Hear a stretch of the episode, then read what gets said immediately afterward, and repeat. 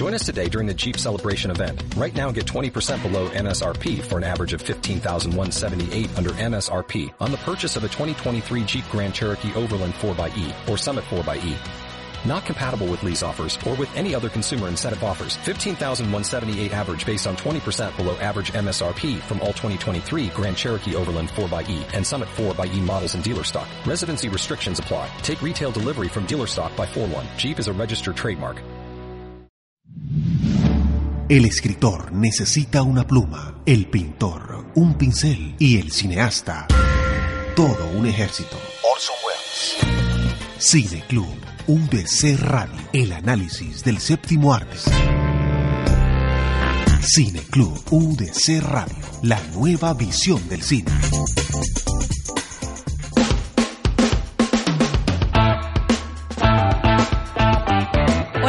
Espero que estés pasando un feliz viernes lleno de muchas aventuras y emociones. Si no es así, no te preocupes, tu club cinéfilo acaba de llegar y entre todos te haremos pasar un rato de película. ¿Preparado? No cambies el dial porque Cineclub UDC Radio acaba de empezar.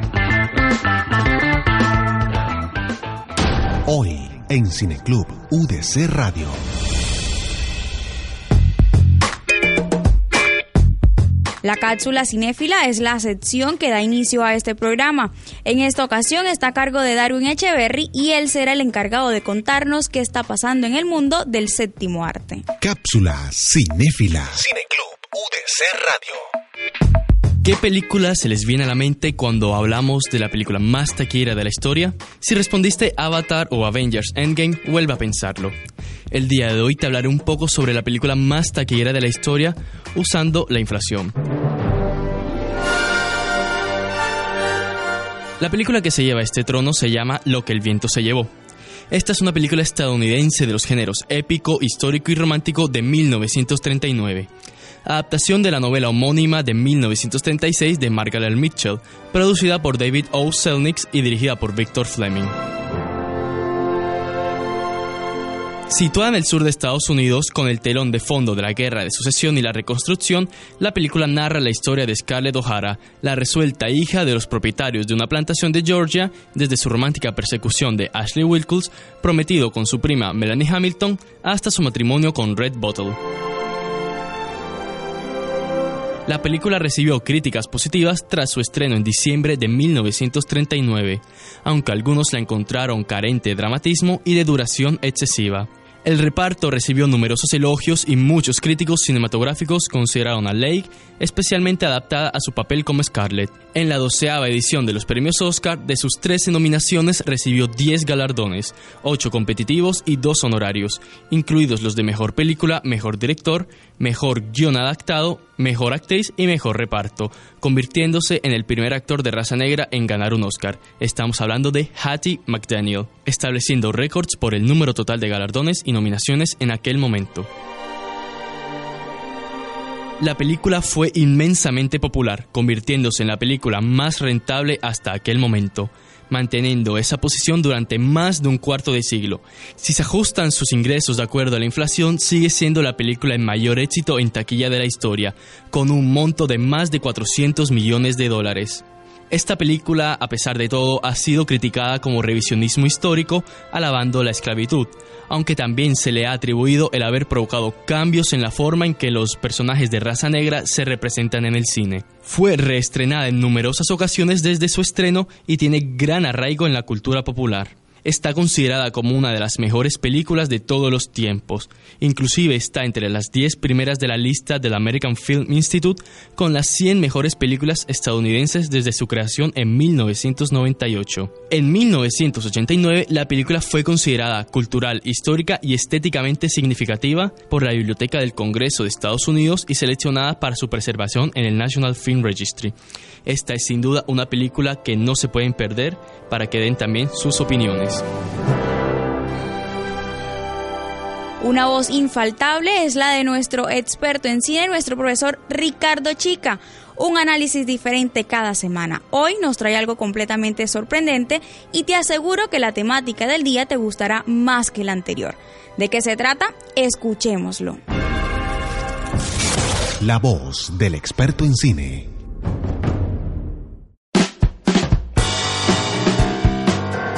Buenas tardes, buenas tardes. Aquí les habla su profesor Ricardo Chica en Cineclub UDC Radio. En esta ocasión para hablar de una serie que pueden encontrar en Amazon Prime. Se trata de Electric Dreams, Sueños Eléctricos. Eh, es una serie que tiene capítulos compuestos, únicos, terminados. Eh, y destacan actores como Steve Buscemi. Encontramos pues una serie que le hace competencia eh, a otras que están en otras plataformas y que tratan sobre ciencia ficción inminente, tratan sobre la poshumanidad, tratan sobre eh, la transhumanidad, es decir, la combinación de la inteligencia artificial con la manipulación genética y también con eh, los experimentos de la biología. entonces, muy recomendada esta serie eh, que vale la pena eh, ver toda vez que encontramos eh, procesos como la robotización de los seres humanos, encontramos procesos como la criogenización, encontramos también procesos que terminan afectando la vida cotidiana y más que nada la economía. Encontramos entonces universidades que no tienen carreras, encontramos entonces eh, eh, fábricas que no tienen obreros, no tienen trabajadores. Eh, en uno de estos capítulos, precisamente, que actúa Steve Buscemi, encontramos una, una fábrica que, no obstante el holocausto nuclear que hay en la Tierra, la fábrica sigue funcionando, sigue produciendo, sigue confeccionando una serie eh, de productos demandados eh, por un gusto, demandados por una necesidad previamente estandarizada, no obstante que los seres humanos eh, que quedaron están de alguna u otra manera mezclados con, los robots. Vale la pena, vale la pena ver Electric Dreams en, en esta plataforma tan interesante que es Amazon Prime. Les hablo aquí su profesor Ricardo Chicagelis en Cine Club UDC Radio. Ahora el turno es para Camilo Martelo, que nos trae la siguiente nota, obviamente sobre cine. Camilo, ¿qué nos traes en el día de hoy? Notas de cine. Cine Club UDC Radio.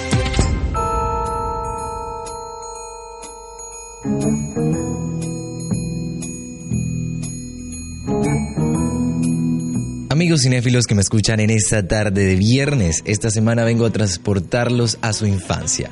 Como imagino que identificaron, abrimos esta sección con, creería yo, la pista de uno de los dibujos animados más recordados de la historia, La Pantera Rosa. Y es que precisamente ese es nuestro tema de hoy, algunas curiosidades de esos dibujos animados que amábamos en nuestra infancia y que nunca podremos olvidar.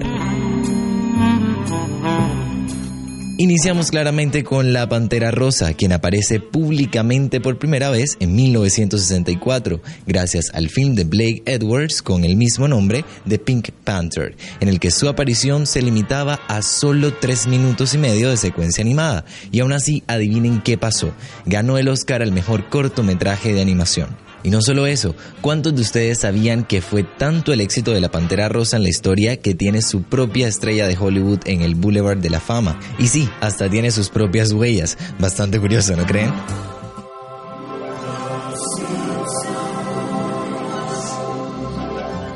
Sí, ahora hablaremos de la familia más famosa de la televisión en el siglo pasado y en este, Los Simpson. Es una serie estadounidense de comedia en formato de animación creada por Matt Groening para Fox Broadcasting Company y emitida en varios países del mundo.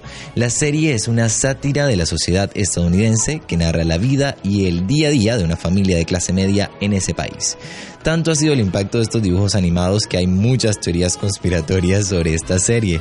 Una de ellas es que los Simpson predicen el mundo, o incluso una más loca, y es que Homero lleva 24 años en coma y que estamos viendo puros sueños recreados por él. Homero se volvió tan famoso que también tiene una estrella en el Paseo de la Fama. Imagínense, así de importante se convirtió este personaje en el siglo pasado y en este.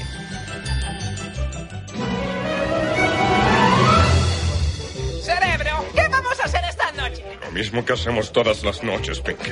Tratar de conquistar al mundo. Ahora hablaremos de Pinky y Cerebro, un clásico de los 90 que tiene una teoría bastante curiosa. Imagínense que en un foro de internet dicen que la historia de los dos ratones, de los cuales uno es un genio y el otro es un demente, siempre nos pareció que se trataba de cerebro, pero probablemente era al revés. Pinky es el verdadero genio en la pareja. Para sostener esta teoría, la gente dice que el ratón estúpido, entre comillas, frecuentemente observa lo obvio donde cerebro no lo ve y también pronuncia discursos profundos de los cuales el genio no presta atención por estar pensando en planes maníacos para apoderarse del mundo. ¿Será cierta esta teoría? Yo la verdad la veo creíble. ¿Están listos, chicos? Sí, capitán, estamos listos. ¡No los escucho! Sí, capitán, estamos listos. Pasamos ahora a Bob Esponja Pantalones Cuadrados, que apareció por primera vez el primero de mayo de 1999 en Nickelodeon. Bastante joven, a diferencia de los demás, vive en una piña debajo del mar, como lo cantaba la canción que escuchábamos hace un momento, y la ciudad, curiosamente, se llama Fondo de Bikini y tiene un caracol Gary que actúa como un gato. La gran curiosidad de Bob Esponja es si este personaje es hombre o es mujer. Pues bien, su creador Stephen Hillenburg ha aclarado que en realidad Bob Esponja es asexual, aunque en uno de los episodios, cuando en la escuela de botes casi le dan su licencia, muestra que su sexo es masculino. Ese es un asunto que en definitiva está por resolver. Bob Esponja fue nominada por la revista Time como una de las más grandes programas de televisión de la historia. Otra extraña teoría de este dibujo animado es que la alegre caricatura sobre Bob Esponja y sus amigos es una alusión a los siete pecados capitales. Así, Calamardo supuestamente personifica la ira, Patricio la pereza, Don Cangrejo a la codicia, Plankton a la envidia, Arenita al orgullo, Gary a la gula y Bob Esponja a la lujuria. Bastante raro, ¿no creen?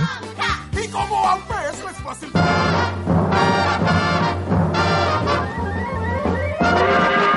Con la intro de los Picapiedra y un dato me despido. El 93% de la juventud dice que las caricaturas de hace 20 años o más eran mejores que las de hoy. En nuestro Instagram arroba Cineclub UDC Radio les voy a dejar una pequeña encuesta para que nos digan si están de acuerdo con esta afirmación. Espero hayan disfrutado de este viaje por su infancia y nos vemos el otro viernes con otro reportaje. Sigan disfrutando de la mejor información del cine en Cineclub UDC Radio. Sigues ahí, no vas a querer perderte lo que viene a continuación. Una sección que no puede faltar, en donde los apasionados por lo audiovisual hablan de sus pasiones y de su proceso, siendo así un referente para las personas que apenas están empezando. Ya viene Mónica de Luis en compañía de nuestro invitado Cineclub de esta semana, que en esta oportunidad es un director y realizador de videos musicales. Personajes en Cineclub UDC Radio. Muy buenas tardes, queridos cinéfilos y oyentes de UDC Radio. Les habla Mónica de Luis y me encuentro con un invitado muy especial. Él es Ernesto Cuentas, actualmente es director de videos musicales y estudiante de comunicación audiovisual en Bellas Artes. Además, es un amante del cine como tú y como todo el equipo de Cineclub UDC Radio. Bienvenido a los micrófonos de UDC Radio. Bueno, buenas tardes. Gracias Mónica por la invitación. Estoy muy contento de estar aquí acompañándote en esta tarde. Bueno, Ernesto, para comenzar me gustaría que nos cuentes cómo llegas al mundo audiovisual. Ok, bueno, yo llego al mundo audiovisual eh, desde, muy, desde el colegio. En el colegio nos colocaban música y drama, entonces yo busqué como la manera de aprender algún software, algún programa de, de edición de video y pues era como que uno de los más destacados en cuanto a la edición de video. En ese no tenía ni conocimiento de nada de cámara, pero ahí fue como que fui dando mis primeros pininos y me, me quedó gustando. Ok, y actualmente, ¿en qué proyectos has trabajado durante toda tu vida? Ok, eh, actualmente he hecho producciones más que todo locales. Eh, bueno, he hecho ya producciones eh, nacionales, pero más destacados así han sido videos como musicales como tal en la ciudad de aquí de Cartagena a cantantes como Miquelo, G Black, eh, recientemente grabé con Mr. Black. Entonces son producciones que, gracias a Dios, eh, he tenido como un reconocimiento a nivel aquí local e incluso nacional y otras personas de, del exterior se han interesado en trabajar conmigo. Incluso hace poco estuve en la ciudad de Medellín grabando un video musical a un extranjero de la ciudad de Florida, Estados Unidos. Entonces, pues gracias como que a ese, ese reconocimiento que he obtenido poco a poco por las producciones que he realizado, pues eh, he hecho contenido. Y justamente ahora que me mencionas esas producciones en las que has participado, eh, yo quisiera saber cómo es el proceso de creación al momento de contar las historias. Ok, el proceso de creación consta de, de- de varios factores, digamos que como de más o menos tres factores. Primero yo hablo con el cliente, que es el artista, de cómo se imagina el video, que, porque es quien la crea y si no la crea, él es quien la interpreta. Entonces como él tiene como una idea de cómo se imagina su video, yo hablo con él, entonces me dice, bueno, yo creo que este video más o menos es así, es un poquito... Depende de la temática que él me diga, yo, según mis referencias, porque yo veo muchas referencias de cine, de, de series, entonces yo relaciono lo que él me cuenta con algo que yo haya visto y eso lo complemento y hago una historia única. Ok, y cuéntanos alguna de esas experiencias al momento de crear. Ok, bueno. Este, yo, a mí me gustan mucho las referencias extranjeras, pero que se vean, o sea, que no se vea como una producción tan local, porque es muy fácil conseguirlo aquí. Ob- Obviamente vivimos en Cartagena y, y que te hagan videos tipo cartagenero es mucho más fácil que de pronto hacer un contenido con aire más internacional, pues, digámoslo así. Entonces yo veo mucho, hay incluso películas que ni entiendo, pero yo soy muy de analizar la estética en la imagen. Entonces yo una vez vi una película que era como algo salvaje, era algo salvaje así como en el monte y cosas así. Yo digo, yo quiero hacer un video así. O sea, yo también soy una de las personas que también me nutro de, visualmente, yo me gusta ver muchos contenidos. Entonces, eh, yo digo, bueno, ya la gente de pronto está cansada de ver siempre lo mismo. O sea, no digamos que Cartagena es una ciudad fea, pero ya como que los mismos lugares ya patean. Entonces vamos a mostrarle a la gente algo diferente. Bueno, yo llegué hasta la ciudad, hasta el municipio de Turbaco y allá grabamos en el monte. eh, hicimos algo eh, que o sea, era, muy temático como en la jungla, cosas así. Entonces es como el tipo de producciones que me gusta realizar. E incluso en el video de Mr. Black, que es uno de los más recientes, una canción que se llama El Clavo. eh, yo vi mucho las películas de, por ejemplo, Prison Break. eh, vi otras series, no me acuerdo su nombre, pero eran como de cárcel. Entonces yo dije, bueno, yo necesito hacer una cárcel extranjera. Ya, o sea, obviamente estamos en la ciudad de Cartagena, pero yo quiero mostrarle a la gente algo totalmente diferente. Ya, entre más difícil, digamos que busquemos la manera de que la gente vea como ese contenido, como que eso no es de aquí, más se interesan porque ven algo diferente. Y al momento de, de crear esos contenidos, específicamente, ¿qué referentes tienes? referente, bueno, veo muchas películas, yo veo veo también otras obras audiovisuales, veo mucha, mucho contenido de directores como, como Guillermo del Toro, como Tarantino, como Christopher Nolan, veo de videos musicales como Dave Meyer, que es quien le graba varios videos como a Camila Cabello, o sea, son ese tipo de contenidos que me gusta ver y yo trasladarlo a, a lo que puedo hacer aquí en la ciudad de Cartagena. Y bueno, ah, como productor, ¿qué, ¿qué opinión tienes acerca del cine colombiano? Ok. Bueno, el cine colombiano me parece algo, bueno, me parece que han, han- han- llegado aquí proyectos muy buenos. O sea, antes no eran como, digamos que antes como que el cine colombiano, bueno, siempre ha tratado como que de mostrar la- lo que son las raíces de aquí, obviamente que eso es muy bueno, que eso lo resaltaríamos como al mundo, pero han llegado directores que han revolucionado esa forma de transmitir el cine colombiano como lo ha sido, como lo ha sido Ciro, que recientemente estuvo nominado a los premios Oscar. Entonces es como de como que de, eh, meterse en la ficción de lo, de lo, de lo- del cine, como encontrar esa magia, como que demostrar lo que estaba en la selva, o sea, son cosas que me parecen muy, muy importantes de la forma en cómo ha resaltado. Pero yo digo que el cine colombiano ha venido creciendo a, a medida que ha pasado lo- los años. Y como director y como estudiante, eh, ¿tienes algún proyecto que quieras hacer en el cine o algún proyecto audiovisual? Ok, bueno, la- en realidad mi, mi, mi, mi sueño es, es hacer una película. Siempre he tenido ese sueño de hacer una película. Y bueno, yo siempre me gustan las películas y yo encontré en el mundo, eh, perdón, eh, los videos musicales, como que esa forma de ir experimentando, porque yo lo que hago es como películas musicales, di- digámoslo así. Entonces yo he venido como practicando, experimentando, pero sí eh, sueño con hacer una película más adelante. Bueno, ya para terminar, eh, me gustaría que le dieras un mensaje a esas personas que apenas están comenzando en el mundo audiovisual, que le dieras un consejo, cómo hacer para llegar a ese mundo. Ok, bueno, yo soy, yo soy una persona que, es, que me gusta mucho la acción. Entonces yo el consejo que les doy a las personas es que nunca esperen como tenerlo todo, nunca, porque a veces no, no nos acomplejamos en que, no, es que no tengo esta cámara, es que no tengo estas luces, es que no, o sea, ya con el mismo celular ya se puede ir grabando contenido, practicando y subiendo.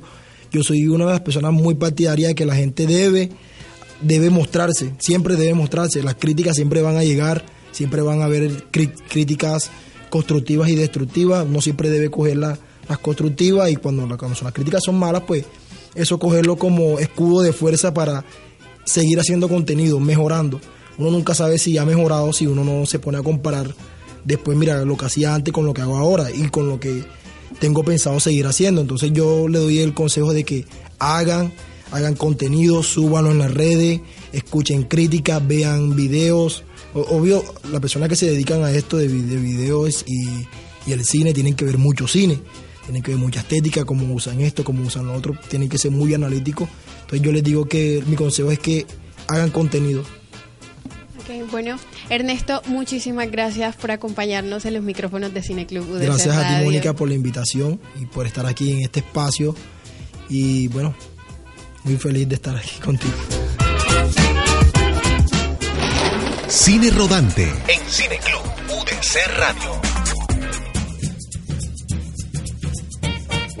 Hola queridos amigos del Cineclub UDC Radio. Mi nombre es Jorge Guerrero y quiero decirles que hoy estoy muy feliz de estar aquí con ustedes en Cine Rodante. Esta semana les tengo el honor de traerles lo más nuevo del cine que está siendo protagonista en todas las carteleras de la ciudad. Así que preparen apuntes y papel porque este recorrido está por comenzar.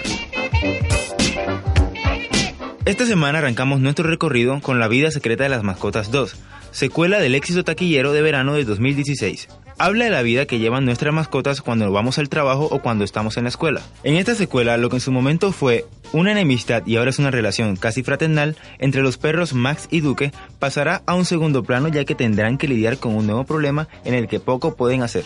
Este problema será el tener a un niño pequeño como nuevo dueño. Luego de que Katy consiga pareja y ambos se conviertan en padres, frente a este nuevo reto, Max deberá encontrar la serenidad necesaria para lograr convivir con esta nueva responsabilidad. Por suerte para él, toda la familia con pichinchos incluidos se irán de viaje al campo, a una granja donde conocerán a Roster, interpretado por Harrison Ford, un perro ya entrado en años y lleno de experiencia que les ayudará a desafiar sus miedos y poder convertirlo en un perro protector y amigable que todo niño necesita.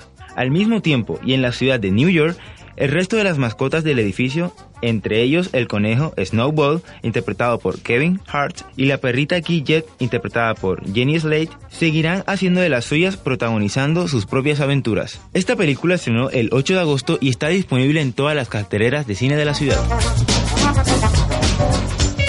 En cine de terror tenemos el estreno internacional del Origen del Mal, o The Golem como es su título original. Esta película se centra en una mujer llamada Hania Fuckenberg, la cual invoca a una terrorífica criatura para defender a su pueblo de una invasión y una terrible plaga. Sin embargo, pronto se da cuenta de que la fuerza de este espíritu es superior y pierde el control de esta misma. La malévola entidad se convierte en una temible amenaza y lo más interesante de esta historia es que está basado en un antiguo mito judío. Para finalizar nuestro recorrido, esta semana culminamos con El Rey de los Ladrones. Brian Reader, interpretado por Michael Caine, es un viudo de 77 años, el cual no ha perdido su toque. Cuando se presenta la oportunidad, lidera un atraco sin precedentes con una banda de delincuentes jubilados, todos entre los 60 y los 70 años. Pero pronto descubrirá que el problema no es obtener el botín, sino repartirlo y no morir en el intento, inspirado en una insólita vida real. Queridos amigos, esto fue todo por hoy en Cine Rodante. Espero se hayan divertido tanto como yo. Nos vemos la próxima semana y no olviden disfrutar del cine. Pasen una semana de película. Mi nombre fue Jorge Guerrero y como diría el Rey León, Hakuna Matata para todos. Recomendados de Cineclub UDC Radio.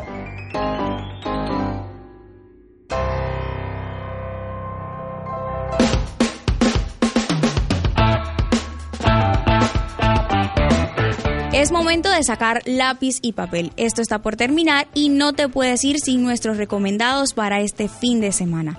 Esta vez te traigo algunas películas que tienes que ver sí o sí en algún momento de tu vida. Vamos con nuestro primer recomendado. Se trata de La ventana indiscreta del director Alfred Hitchcock. Este film cuenta la obsesión de un fotógrafo que al romperse una pierna pasa sus días espiando a sus vecinos desde la ventana de su casa. Lo que comienza como un mero entretenimiento se convertirá pronto en una investigación contra el señor que vive enfrente cuya mujer ha desaparecido. El siguiente recomendado cineclub es León, también conocida como El Profesional o El Perfecto Asesino. La historia de un asesino a sueldo que toma bajo su protección a Matilda, una niña que ha perdido a su familia en una redada antidroga. Todo se complica cuando la joven se enamora de su rescatador y decide vengar la muerte de su hermano pequeño. En esta producción se destaca la actuación estelar de Natalie Portman, con apenas 11 años de edad. Y finalizamos nuestros recomendados con el Club de la Pelea. El protagonista de esta historia es un vendedor de automóviles deprimido y con insomnio y busca una salida de su rutina enganchándose en terapias de grupo. Sin embargo, pronto conoce a Tyler Drum y juntos crean Proyecto Caos, una organización anticapitalista y anticorporativista. Pero si quieres saber más tendrás que ver la película porque la primera norma del Club de la Pelea es que no se habla del Club de la Pelea. Espero que te hayan gustado nuestros recomendados y que obviamente te programes para verlos este fin de semana. Ha sido todo por hoy. No olvides seguirnos en nuestras redes sociales. En Facebook e Instagram aparecemos como Cineclub UDC Radio. Te espero el próximo viernes en nuestra cita cinéfila. Feliz fin de semana. Cineclub UDC Radio. Dirección Ricardo Chicajelis. Haz parte de este Cineclub. Déjanos sus comentarios en Facebook, Cineclub UDC Radio, o en Twitter, arroba Cineclub UDC Radio. Y comparte con nosotros la nueva visión del cine.